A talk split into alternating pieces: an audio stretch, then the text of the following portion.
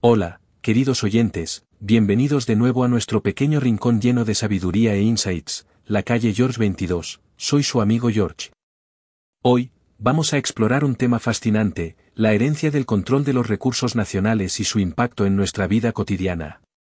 Imaginen por un momento, sería lógico que el hijo mayor del ganador de la medalla de oro en las Olimpiadas del 2000 fuera seleccionado como representante para las Olimpiadas del 2020 basándose únicamente en su linaje? Este pensamiento fue inspirado por la sabiduría del financiero estadounidense Warren Buffett. Ahondemos en la idea de que si la visión empresarial, esa combinación perfecta de inteligencia y habilidad, pudiera heredarse como los genes, ¿no deberían las empresas familiares dominar la actividad económica? Sin embargo, la realidad parece no ser tan simple ya que la inteligencia, en gran medida, solo es parcialmente heredada, lo que plantea una gran pregunta, ¿por qué, en muchas economías, las empresas familiares siguen desempeñando un papel tan crucial? No es difícil ver que las empresas familiares son susceptibles a lo que se llama el problema de la sucesión subóptima. En teoría, los puestos de alto nivel en empresas y gobiernos deberían ser ocupados por las personas más talentosas, no simplemente porque nacieron en una determinada familia.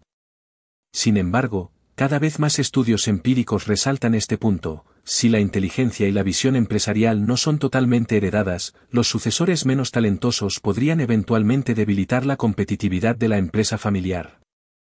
Además, descubrimos que en aquellos países donde la protección de la propiedad no es sólida, la prevalencia y longevidad de las empresas familiares podría ser más significativa.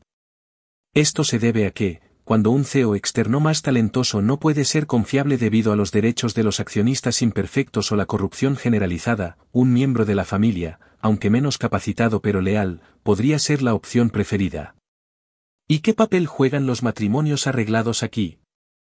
En algunos países, los matrimonios arreglados se convierten en una solución subóptima e efectiva, permitiendo que las familias empresariales elijan cónyuges con fines comerciales.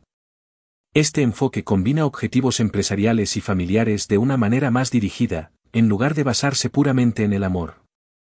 La literatura histórica y sociológica muestra que el matrimonio por amor es un fenómeno relativamente nuevo, mientras que en las familias empresariales hereditarias a nivel mundial, los matrimonios arreglados desempeñan un papel crucial. Estos matrimonios no solo pueden traer miembros externos talentosos a la empresa familiar, sino también fortalecer las oportunidades de supervivencia de la empresa a través de alianzas con otras familias empresariales. Ahora, hablemos de la multidimensionalidad de la inteligencia y su papel en el éxito empresarial. La inteligencia no se limita solo al sí. La inteligencia emocional y la inteligencia social son especialmente valoradas en la literatura sobre liderazgo. Un CEO con alta inteligencia emocional puede prever eventos futuros y crear nuevas posibilidades comerciales, lo que hace que la heredabilidad de la inteligencia y habilidad sea un tema candente.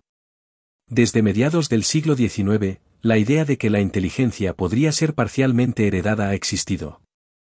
Aunque este concepto fue utilizado para defender la eugenesia e incluso el genocidio, la heredabilidad de la inteligencia y la habilidad sigue siendo un tema controvertido. En el contexto de las empresas familiares, existe un debate continuo sobre si la inteligencia empresarial se transmite genéticamente o a través de la formación y conexiones familiares.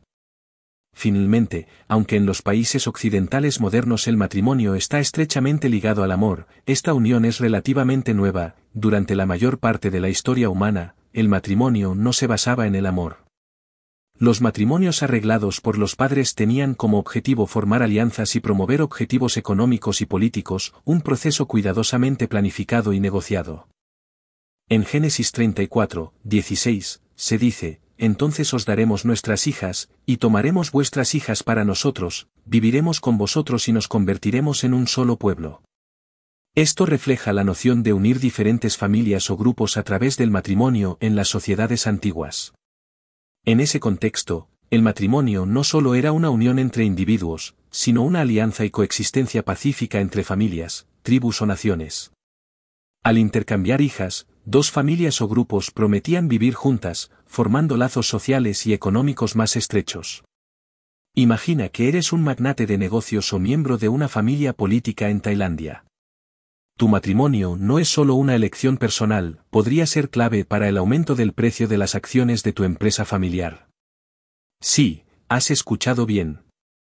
Los estudios muestran que cuando los miembros de la empresa familiar se casan con miembros de otras familias destacadas, el precio de las acciones puede aumentar. Esto es como mezclar Juego de Tronos con el mercado de valores en la vida real. Al usar el pasaje de Génesis como nuestro punto de partida para la discusión, la cercanía y la importancia del matrimonio entre familias no es solo un cuento antiguo. En Tailandia, estas alianzas familiares a través del matrimonio pueden realmente aportar valor económico sustancial a las empresas públicas. Esto va más allá de los sentimientos o tradiciones, es pura estrategia comercial. Imagina leer el periódico más leído de Tailandia, que reporta bodas de alta sociedad todos los días.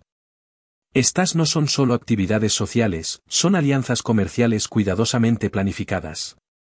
Estas bodas, generalmente fijadas por el astrólogo de la familia para asegurar el momento más auspicioso, no solo mantienen la frescura de las noticias sino que también minimizan la posibilidad de filtraciones.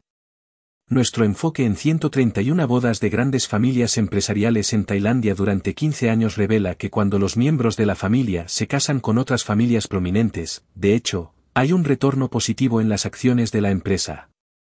Este matrimonio en red no solo fortalece las relaciones entre las familias, sino que también establece alianzas seguras y a largo plazo para las empresas. En contraste, los matrimonios con ciudadanos comunes no mostraron impacto económico significativo. En Tailandia, la estructura familiar enfatiza fuertemente las relaciones cercanas y el apoyo mutuo entre familias. Aquí, el matrimonio es más que una unión entre dos personas, es una alianza entre dos familias, a veces para preservar la riqueza y el poder. Por lo tanto, una boda no solo es una ocasión para mostrar el estatus de la familia, sino también una oportunidad para exhibir la red familiar. El divorcio en Tailandia tradicionalmente se considera inaceptable, aunque las actitudes modernas están cambiando gradualmente. La baja tasa de divorcios y los fuertes valores familiares reflejan la perdurabilidad e importancia del matrimonio en la sociedad tailandesa.